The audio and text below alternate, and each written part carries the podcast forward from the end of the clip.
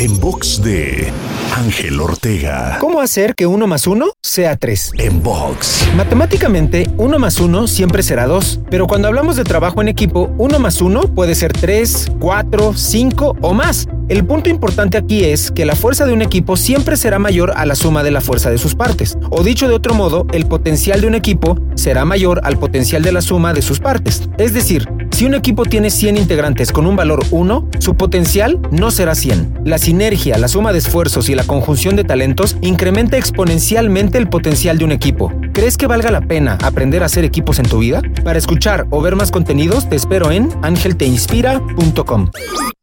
En box de Ángel Ortega.